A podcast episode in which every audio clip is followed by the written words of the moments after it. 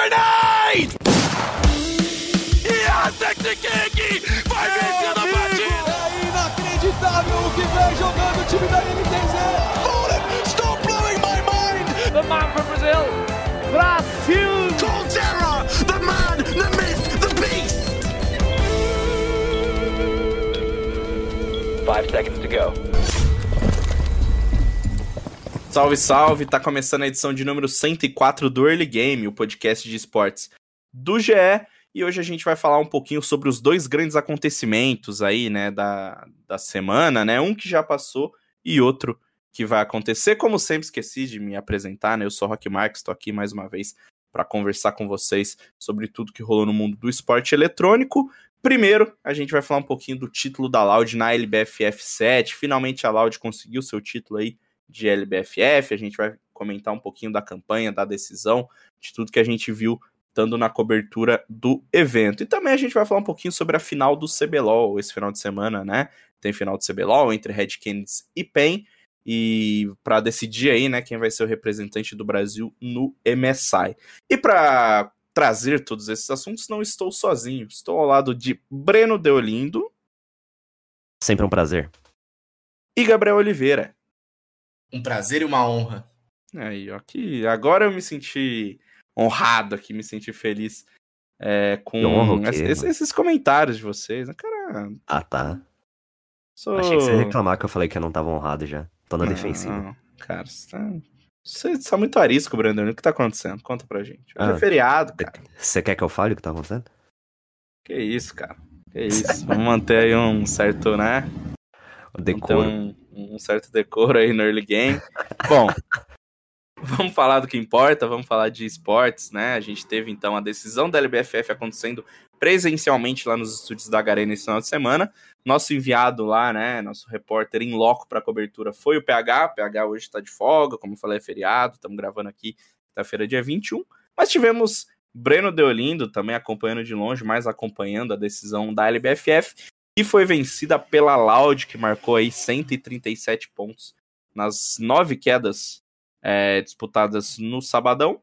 Cade ficou em segundo com 111 pontos, também vai representar o Brasil no Mundial, né? Lembrando que os dois primeiros lugares vão representar o Brasil no Mundial lá em Sentosa, que fica na Indonésia, né? Se eu não estou enganado. Exatamente isso. Sento... Em Singapura, perdão. É, Sentosa em Singapura. Então a Loud vai direto para a fase final e a Cade vai direto aí para os play-ins.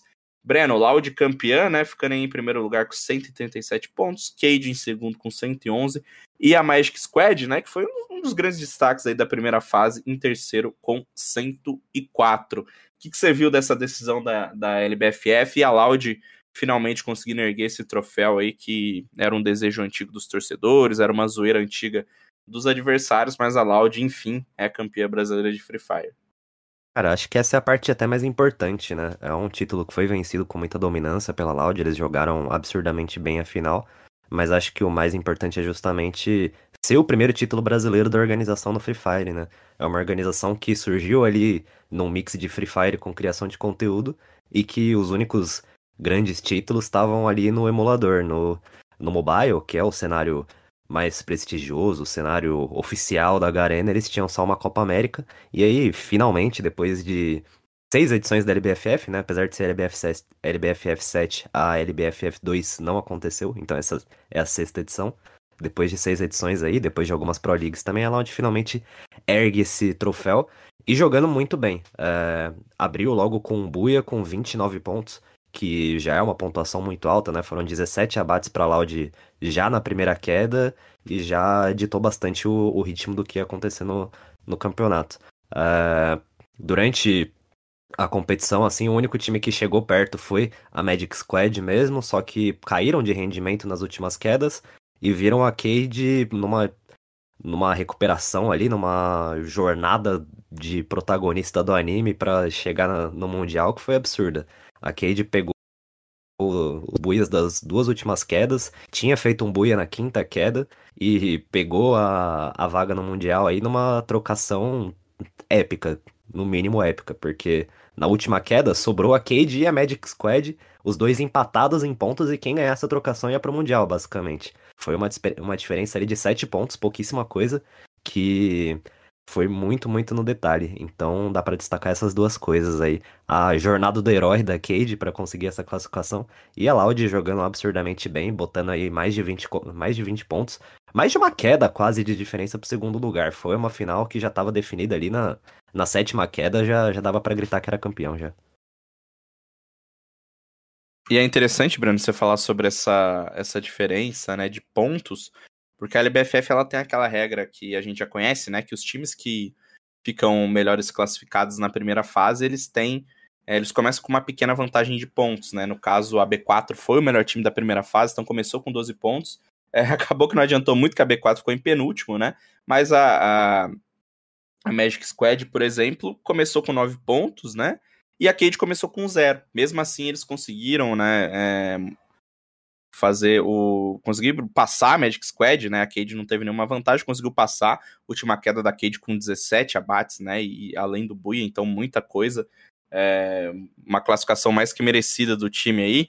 É, Gabriel, o que, que, você viu dessa final da, da LBFF? Deu pra é, acompanhar um pouco aí desse, desse storyline que, que o Breno falou? Acho que é o grande principal, né? Além de ser um título, é o primeiro título da Loud na Liga Brasileira de, de Free Fire. Claro que o time já tinha títulos relevantes, é, tem Intercontinental, tem os títulos do, de emulador, mas finalmente a Loud conseguiu se livrar aí dessa coisa, ter seu primeiro título de LBFF. Acho que isso era muito, é, muito marcante também em comparação aos rivais, né? A, a própria B4 tem o título, Fluxo, que talvez seja aí, né? não historicamente, acho que historicamente a Los Grandes é, é, é, o grande rival da Loud, né? Mas o Fluxo, por todas as coisas que acontecem nos bastidores, pelo fato de ter o Nobru, né? Que é meio que o antagonista da Loud aí. E a Loud finalmente conseguiu esse título. É isso que dá para tirar título da Loud, título que acaba com esse tabu? Ou teve mais coisa que você viu aí nessa final de LBFF? Eu acho que esse título é importante não só para a Loud, mas para o cenário brasileiro de Free Fire de uma maneira geral.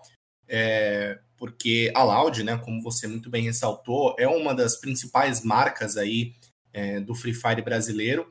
Então, ter finalmente esse título dá até uma revigorada aí na liga, é, considerando também que em todas essas edições de LBFF nunca houve até, até o momento um bicampeão. Então, cada edição teve um time vencedor diferente, o que eu vejo como muito importante, né, para para competitividade, para integridade competitiva, até para audiência mesmo, né? Em ver coisas diferentes, né? A gente é, não vê sempre os mesmos times é, vencendo, né? Tem essa diferença de, de esse revezamento de campeões. Então eu acho que acaba sendo é, muito benéfico para a liga como um todo e realmente é, a Loud está num momento muito bom não só no, no Free Fire, né? E aí acaba sendo coroado aí com essa, com essa conquista. É, e, e, falando sobre a Cade, né? Que foi a, a, segunda colocada, até teve mais buias do que a Loud, né? Foram três no total, teve uma recuperação incrível aí, mas a Loud acabou ficando pelo título por, com um título por conta da regularidade, né? É, eles foram muito regulares, até nas quedas que, que, que, não, que não venceram. É, chegaram nas primeiras colocações, chegaram em segundo, chegaram em quarto, conseguiram é, importantes números de abates. Então, tudo isso contou muito a favor da, da Loud e também o fato deles terem chegado já na, na final com sete pontos, enquanto a Cade, como você muito bem falou, começou a decisão é, sem nenhum ponto extra aí vindo da, da fase classificatória, mas com certeza foi uma, uma LBFF bem é, interessante de se assistir, que foi bom para a Loud, bom para a Cade, mas eu, eu acho que também bom para o cenário brasileiro de uma, de uma maneira geral. E Só a... complementando, ah. oba. Não, vai embora. O... A pior queda da Loud foi a quinta colocação. Foram as duas últimas quedas, a Loud ficou em quinto lugar. São 12 times por queda, né? Relembrando. E antes disso foi um Buia, um segundo lugar, dois quartos lugares, aí mais um Buia e mais um segundo lugar. Então foi uma campanha extremamente, é, como o Supra falou, regular, né? A Loud venceu jogando muito bem todas as quedas praticamente. E só para complementar, LBFF, então Loud fica em primeiro, ganha aí 105 mil reais, fica com é, essa vaga na, na fase principal do Mundial de Sentosa, né? A Cade fica em segundo e leva 85 mil reais e também o, a participação no, no, na fase de play-in, né? A primeira fase Do Mundial, aí a gente tem Magic Squad, Los Grandes, Fluxo, Corinthians, Cruzeiro, God, Meta, Team Liquid, B4, BD Vasco e Tropa é, garantindo né, sua participação no segundo split da LBFF, então esses times não já estão garantidos é, na próxima disputa. Nitrox, 00 Nation, Real e Miners vão jogar a série de promoção, né, contra os, os, times da Série B, e a Liberty foi rebaixada direta, pois ficou em 18º, ficou então na última colocação. É, o esse promotion da LBFF já tem data para acontecer, né, nesse neste sábado, dia 23, então daqui dois dias tem é, essa fase de promoção. Os times, além desses da Série A, né, que eu acabei de citar aqui, a gente tem da Série B Civil, TSM, Seven, Stars Horizon, Amazon Crips, XD, FLQ e Tropicals. Então esses são os times aí que vão brigar pelas quatro vagas que a gente tem na, no segundo split da Série A da LBFF. Vamos virar a chave aqui pro, pro League of Legends, né, nosso querido e amado CBLOL, porque nesse final de semana a gente tem a grande decisão, é, a, a, a final, né, finalíssima que vai decidir aí quem será o campeão do CBLOL do primeiro split, quem vai representar o Brasil no MSI. O confronto, o confronto acontece no, no sábado, né, a uma da tarde, entre Pen Gaming e Red Canids, os dois times aí que ao longo dos playoffs mostraram uma, uma condição muito boa, né? Os times que na primeira fase não foram nada impressionantes, assim, né? A Red Canids terminou em terceira, a PEN terminou em quarto. A gente tinha ali a Fúria como a, a grande favorita, né? Tinha a Kabum que também fez uma primeira fase muito regular, mas a PEN chega então pelo, pelo Winners Bracket, né? Pela chave principal, bateu a Fúria por 3 a 2 bateu a Kabum numa vitória muito imponente por 3 a 0 A Red, que por sua vez tinha tomado 3 a 0 da Kabum, é, se recuperou na Lauer, né, na repescagem, venceu a Liberty por 3 a 2 venceu também a Fúria por 3 a 1 depois na revanche aí contra a Kabum levou a melhor por 3 a 1 Então Pen e Red decidem o CBLOL no sabadão, decidem quem vai representar o Brasil no MSI. Gabriel, é uma final aí, não sei se dá para chamar de improvável, né, mas acho que quando começou o split, todo mundo imaginava a Super Fúria aí brigando é, por essa vaga. Cabum, ao longo do split, como eu falei, mostrou um desempenho muito bom. Enfim, é, confiando muito na, na, dupla de coreanos aí já conhecida entre Parang e Whis. Mas no final, a criançada da Red Candies e a PEN, né, a PEN reformulada para esse ano, conseguiram essa vaga na decisão. Qual a tua expectativa aí para a finalíssima do CBLOL? Não, eu não diria uma, uma final improvável, assim, porque são dois times que tem os seus méritos, né? Quando, quando o CBLOL começou, a PEN até era apontada como um, como um bom time, né? Pelo elenco que tinha montado, apesar de ter é, perdido quatro jogadores e muito importantes, né? É, perdeu o, o, o Tinoso, roubou o BRTT e o, o Lúcio. É, mas montou uma, um novo elenco que estava até bem, bem cotado. Então, a, a, o desempenho ruim deles no primeiro turno da fase classificatória acabou sendo uma surpresa. Eles se recuperaram e aí estão voando aí na, nos playoffs, né? Tanto é que passaram é, pela, pela parte superior aí dos playoffs, chegando é, às finais. É, e a Red Canids acabou acaba se beneficiando de ser a atual campeã, né? Venceu o segundo split de 2021 e também de ter mantido é, o elenco campeão, né? Eles não tiveram mudanças, a única novidade para essa temporada é, até agora foi a utilização do, do Betão, né? O, o, top laner em substituição ao Gigo em algumas partidas, mas a, a equipe titular mesmo acaba sendo ali é, o Greviter como meio, né? Que às vezes é, reveza com a Avenger, mas o Gravitar é o principal dono da posição, digamos assim, e no, no top o Gigo também acaba sendo dono da posição, com o Betão sendo uma, uma opção aí de jogo. É, a, a Red teve também um, um, um, split aí entre altos e baixos, né? Muito é, inconstante, os próprios jogadores falaram isso ao longo de toda a, a campanha, né? Eles disseram em entrevista que não estavam é, se, se, sentindo assim no auge do seu jogo, longe disso, alternando entre momentos bons e momentos muito ruins, por isso né, que eles tiveram essa campanha inconstante.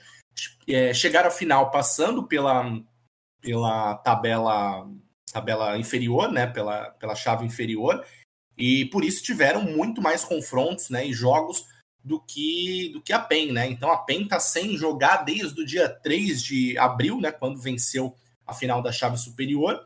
E já a Red tem, tem jogado. Enquanto a PEN jogou duas séries, a Red jogou quatro, né? É, nesses playoffs. Então, isso até é um dos pontos que o próprio Greviter, né, em entrevista ao GE, que a gente publicou nessa quinta-feira e está disponível aí para quem quiser é, dar uma olhada, é, ele fala que isso acaba, acaba, beneficiando a equipe, justamente porque eles estavam vivendo esses altos e baixos, né? É, e tiveram aí ao longo desses playoffs que foram difíceis, não foram partidas necessariamente vencidas por 3 a 0 né? É, eles tiveram também uma inconstância e tiveram tempo, segundo ele, segundo o Grefter, para arrumar o jogo deles. E ele acredita que é, a Red chega nessa, nessa final, no, finalmente no auge do jogo deles, por conta desse período de, de adaptação que eles, que eles tiveram. Então, assim, vai ser um confronto interessante no sentido de avaliar quem vai chegar melhor no final das contas. Se vai ser a PEN, né, que teve uma campanha desde o segundo turno para frente, é, avassaladora, né? Muito bem, até nos jogos que perdeu contra, contra a Fúria, é, jogou melhor. É, ou a Red, que entre altos e baixos teve mais oportunidades de jogar, né? A PEN tá, vai, vai entrar na final é, há 20 dias sem jogar uma, uma partida oficial. A gente sabe que nessa reta final as opções de treino ficam mais difíceis, né? Porque aí só tem dois times competindo mesmo, então eles, os times se viram com mix, com um time B e tudo mais. É, e aí, assim, vai ser um confronto. Eu não, eu não, consigo pensar em um favorito claro, assim, porque é muito. tá muito nebuloso ainda na minha cabeça. E, Breno, é, o Gabriel tocou num ponto legal, que é essa coisa do tempo, e a gente pode explorar isso depois, e também quero ouvir de vocês um pouquinho sobre algumas individualidades para essa decisão. Mas você, como nosso analista aqui de League of Legends, vai publicar sua análise aí em breve. O que, que você está vendo para essa final? Enfim, falando até de, de matchups entre os próprios jogadores, né, no rota-rota aí, como que tá a tua expectativa para essa decisão entre Red Canids e PEN? Cara, é uma situação muito engraçada. O... A gente vê, comparando estatísticas no rota-rota aí, que a PEN tem uma... leva uma vantagem teórica no early game. A gente vê bastante vantagem no, nas duas side lanes, né? Na, tanto no top quanto no bot, a PEN consegue bem mais vantagem do que a Red consegue na média. É, isso é legal porque é um, é um estilo de jogo que a PEN abusava muito no ano passado, né? De você ter um early game super forte e querer snowballar para acabar com o jogo logo. Mas ao mesmo tempo, é, um, é uma estratégia que talvez não combine tanto com essa PEN. É uma PEN que sofreu muito para conseguir fechar os jogos contra a Fúria, até por isso a série se estendeu e foi pro 3 a 2 poderia ter sido um 3 a 1 3 a 0 para PEN tranquilamente. E que apesar do 3 a 0 contra a Kabum, isso também aconteceu um pouco. Foram jogos mais lentos e que a PEN perdeu oportunidades de, de fechar. A Red, por outro lado, apesar de sair atrás, uh, contra a Fúria eles apostaram justamente nisso. Eles apostaram que a Fúria não ia conseguir fechar os jogos e pegaram uma composição de scale, pegaram composições que iam crescer ao longo do jogo e venceram nisso. O... Então são dois times que têm esse, esse lado meio conflitante, assim. Uh, se você soma essas, esses dois fatores, a vantagem teórica acaba indo para a Red. Mas por outro lado, se você pensa de novo na série contra a Kabum, a PEN conseguiu executar um plano de jogo de maneira magistral ali, que foi basicamente tiltar o Parang e deixar o Weiser gigantesco. Os três jogos foram vencidos assim, com muito dive, muita pressão na rota superior. E dada essa vantagem também teórica que o Weiser tem sobre o Gigo, é um caminho que a PEN pode vencer. Então, olhando o, as estatísticas, essa é a única coisa que se sobressai, porque é um duelo muito, muito equilibrado. Uh, é uma reedição do, do, duelo da última final, né? Que na bot lane, que o Titan e o Jojo enfrentaram o Trigo e o Damage. E naquela ocasião não teve um claro vencedor, a série acabou passando muito mais pelo topo, com o, o Gigo amassando o Chiari e colocando a série nas costas, basicamente. Então, cara, eu acho que vai ser quinto jogo, assim, talvez a final mais legal de CBLOL que eu, que eu já cobri desde que entrei pro GE. Não falo que é a que eu já cobri, porque PNTZ presencial no, no topo do prédio lá foi bem legal também. E quando a gente tá. Você tá falando sobre isso de diferenças, né, no topo, como você falou, o, o, a gente teve o Parang anulado aí, né, com o Weiser. O Weiser até falou depois do jogo, né, de eu sou o melhor top e tudo mais. E a gente tem outro ponto, Gabriel, vou voltar um pouquinho no que você falou, é, de estratégia, né? O Breno tá falando aqui sobre os confrontos individuais. Você falou antes de ritmo de jogo, né? O embalo, a PEN vem de 20 dias é, de, de descanso aí, mas que também influenciou no ritmo de jogo. É, o time, o Kami já tinha comentado, né? Essa, essa, essa coisa de, de, é, de demorar, né? Muito tempo para jogar. Ele tinha dado uma ironizada no, numa publicação um tempo atrás. O John Hay também falou, né? Assim que a PEN se classificou, o John Hay, em entrevista coletiva, falou que a PEN ia usar esse tempo do, da melhor maneira possível, mas é fato que o time chega, né? Como você falou, com um treinamento é, que não é da melhor qualidade, porque a maioria dos times via é, para de treinar, os jogadores vão fazer bootcamp. Claro que hoje em dia você tem um time academy, né? Então você tem pelo menos uma opção ali que você pode moldar, pode fazer jogar do jeito que você quiser para treinar várias estratégias de jogo, você não fica dependendo de adversários ou de amigos, enfim, para conseguir fazer essa preparação. Mas do que você tem ouvido nos bastidores, do que você historicamente né, conhece, é bem ruim assim mesmo ficar esses 20 dias sem jogar? Você conversou com alguém da PEN? Eu sei que a PEN não deu entrevista, né, de novo, mas vamos voltar para o early game lá do, da final do, do PEN TZ, né, que a PEN também não quis dar entrevista, não quis participar do podcast aí para não atrapalhar é, na, na, na preparação para a decisão, né? Mas pelo que você tem ouvido nos bastidores aí, como que tá a PEN em relação a esses 20 dias sem jogar?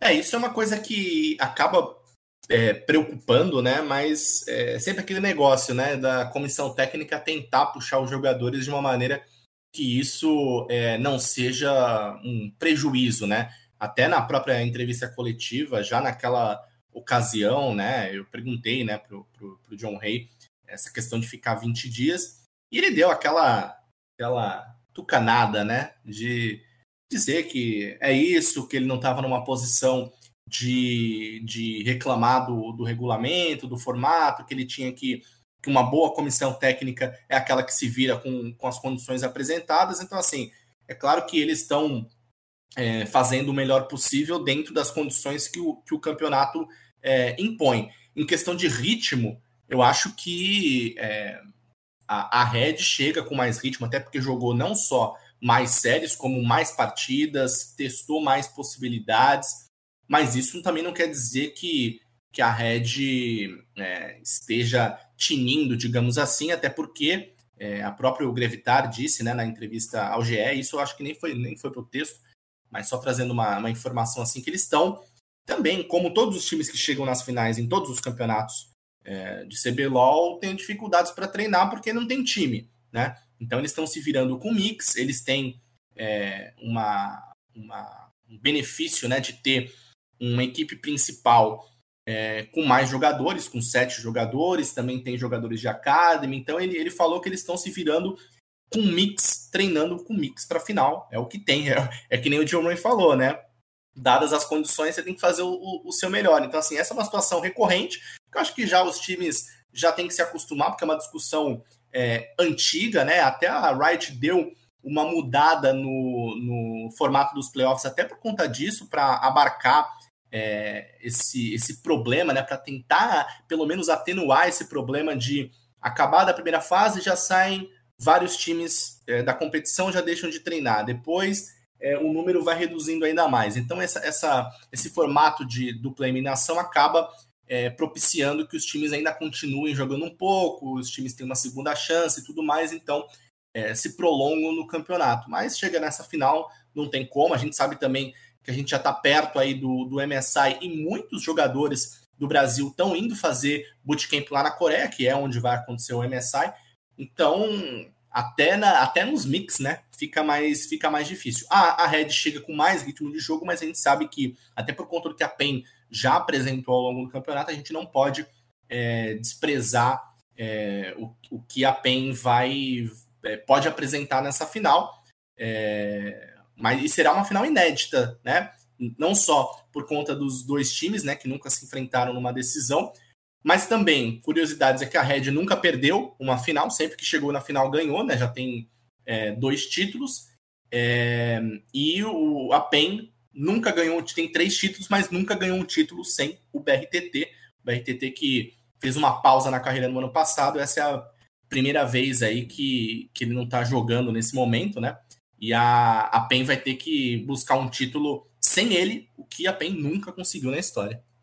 Então são vários storylines que a gente tem para explorar, Breno, mas um que me chamou a atenção, inclusive depois que eu fiz o quiz do GE, né, quem quiser brincar aí com o quiz sobre a decisão, é, é o Titã, né? Não muito tempo atrás, falando justamente de BRTT, a gente, o, o próprio BRTT, na verdade, falou isso na, na, na coletiva, na entrevista, né, de aposentadoria dele no Prêmio CBLOL, na pausa dele, melhor dizendo, é, que o Titã seria uma espécie de substituto do BRTT, né? Enfim, o cara para ocupar esse espaço aí de tanto de carisma quanto de posição, quanto de tudo.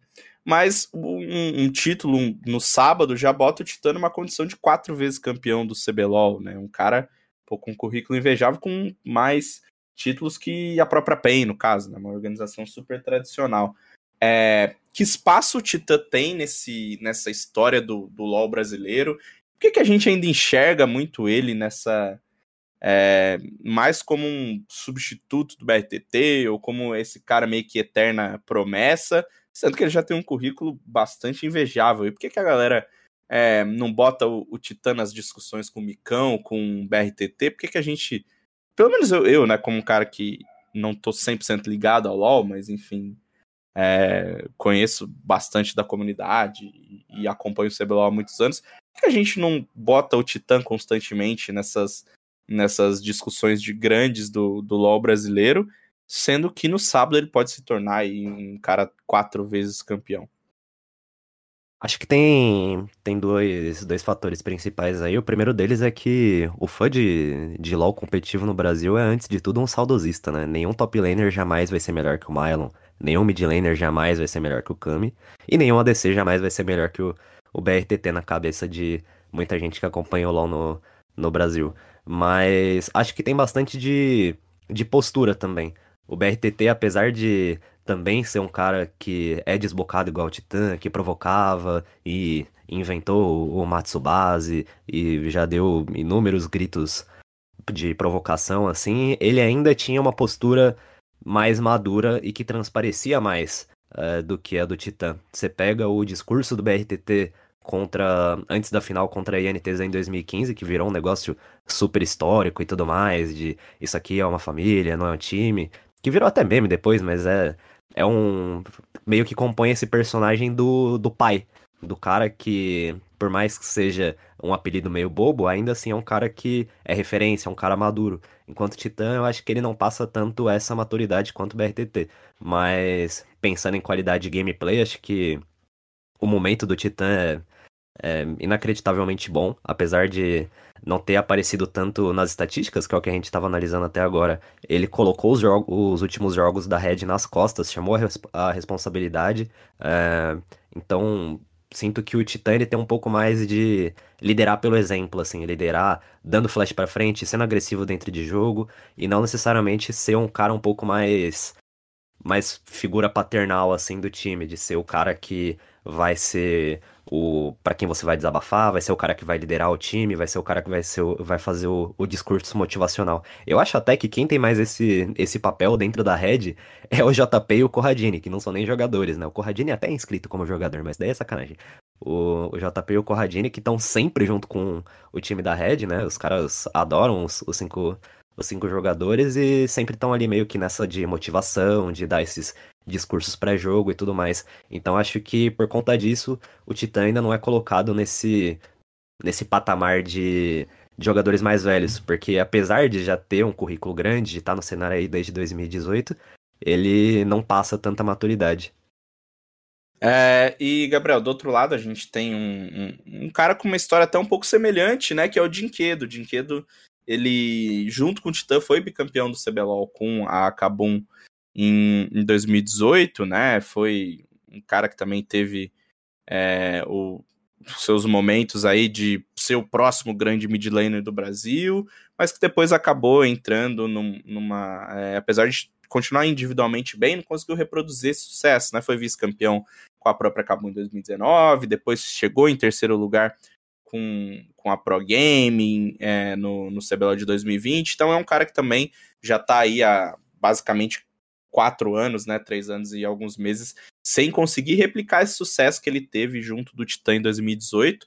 É, existe também, né, todo um fator extra-campo ali em cima do Dinquedo, né, um cara é, descontraído, um cara da zoeira, enfim, um cara que conseguiu desenvolver também um pouco é, desse personagem fora do, do servidor, mas que na prática é, vem batendo na trave já há algum tempo, teve campanhas não tão boas, era uma grande contratação da Loud, né, para a chegada da organização do CBLOL do ano passado, não conseguiu render, mas parece que está se reencontrando na PEN. Então, se de um lado a gente tem o Titã é, basicamente brigando para se enfiar aí nessa discussão dos grandes, a gente tem um pouquinho de redenção do Dinquedo do outro lado também, né? Você acha que é mais ou menos por aí a história? São dois velhos conhecidos que vão se reencontrar em situações diferentes de carreira, enquanto o Titã conseguiu se manter, conseguiu ser campeão por outra organização, conseguiu se manter no topo, o Dinquedo deu uma patinada.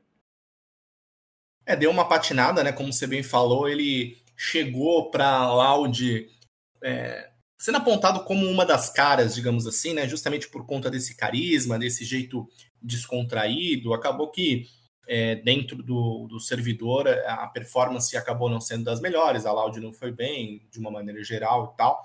Então, é, para essa temporada, ele está tendo melhores desempenhos, até nos, nos playoffs aí, tá no topo das, das estatísticas é, individuais, né? Então, assim, vem apresentando um bom jogo e, e com certeza é uma das, das principais caras aí dessa, dessa nova PEN, né? Porque apesar de ele ter sido é, contratado para essa temporada, chegou é, recentemente, né, no meio dessas mudanças todas que a PEN passou, ele acaba, até pelo carisma dele, se destacando, mas eu também é, colocaria holofote sobre a, a botlane da PEN, né, o, o Trigo e o Damage, que jogaram juntos na Rensga, foram vice-campeões na Rensga no segundo split do ano passado, justamente é, perdendo para a, a Red na final.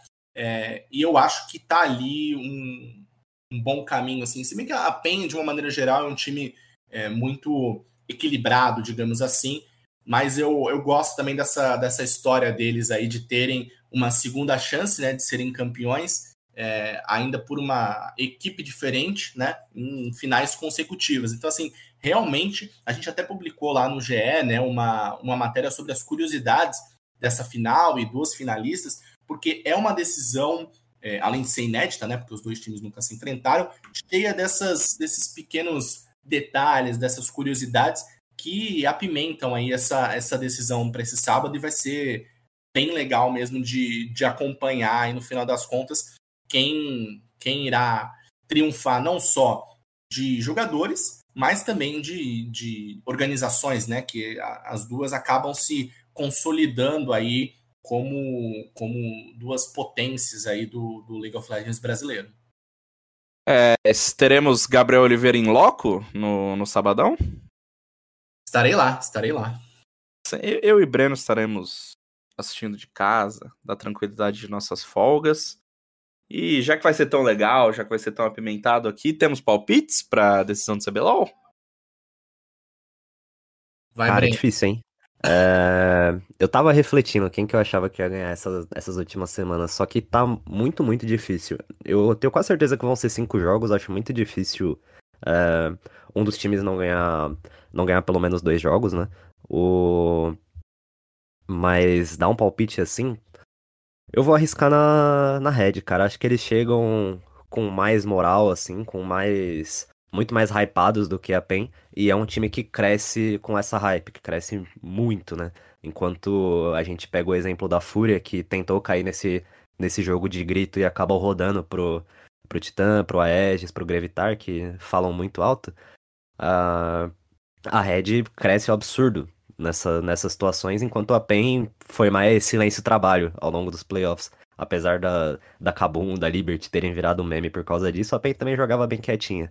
Então, caso a PEN caia nesse jogo da, da Red, ainda mais com torcida, a torcida provavelmente vai estar tá bem dividida entre os dois. É, acho que existe um mundo em que a PEN cai na pressão e a Red ganha por 3 a 2 aí essa série. Ô, Rock, você que deveria dar a sua opinião e eu tenho que ficar no, em cima do muro porque você vai estar de folga. Cara, dá a sua opinião aí, eu dou a minha no final, pô. Ô, louco. Cara, para não ficar em cima do muro, Nossa, é difícil. Eu, eu- é o que eu falei, é uma final muito é, difícil de prever, né? Mas assim, vou chutar e só para me contrapor ao Breno, eu vou falar PEN 3 a 1 A gente vai publicar, inclusive, no, no, no GE, né? Não sei se quando você estiver ouvindo esse podcast já vai estar disponível essa matéria. É, palpites de jogadores do CBLOL, streamers, influenciadores. E assim, uma curiosidade que de 16 nomes que participaram, né? é, ninguém apostou 3 a 0 Então, seja a Red vencendo ou a PEN vencendo, ninguém foi no 3 a 0 Foi mais mesmo, como o Breno falou, 3 a 2 Então, acho que, de maneira geral, a comunidade está esperando um confronto bem equilibrado aí. Mas, se for para apostar, vou, eu vou na tradição. Eu vou de PEN Game. É, eu acho que um embalo aí vai pesar pra Red. O Breno destacou bem essa coisa do. desse negócio meio passional da Red, de pô, aquela comunicação gritando, aquela loucura é, que a gente vê no. ouve, né? Melhor dizendo, no, no- na escuta. Então eu vou de Red Canids aí, 3 a 2 Acho que é, vai ser legal a gente poder. um- uma coisa que a gente cobra. Cobra não, né? Mas é uma coisa que a gente pensa tanto, né? Pô, o time brasileiro tem que ser o mesmo time ali, sempre tendo o, a oportunidade internacional para, enfim, para poder aproveitar dessa evolução. Então, vou, vou, vou de Red Kennedy aí, seria interessante ver um time fazendo duas vezes essa participação, mas é claro, a PEN tem totais condições de sair com, com essa vitória.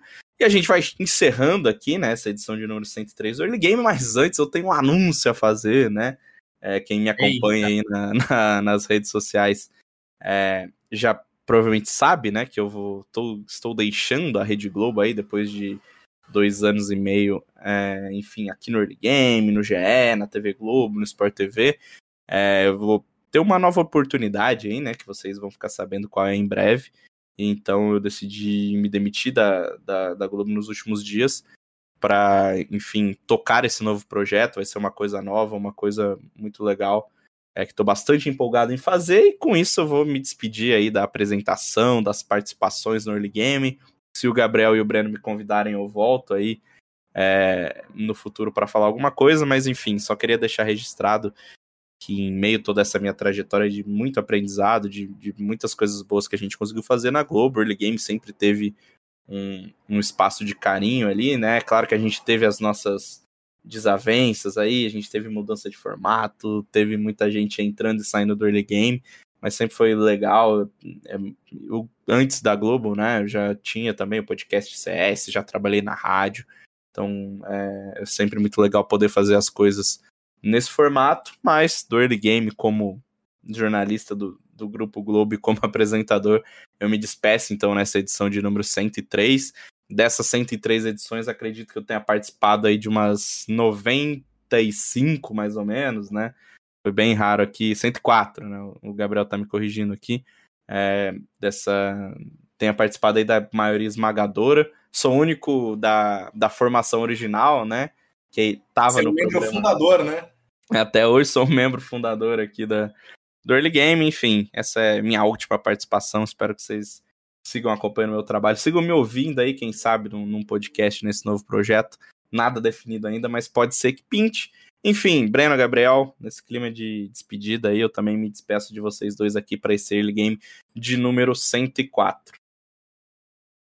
Obrigado, Rock. Obrigado aí pela parceria de sempre. Muito sucesso aí na, nas novas, nos novos caminhos que você for percorrer. Tenho certeza que vai ser de muito sucesso. Uma pena que a gente não vai poder contar aqui mais com a, com a sua presença cativa, mas com certeza espero que você volte aqui como convidado.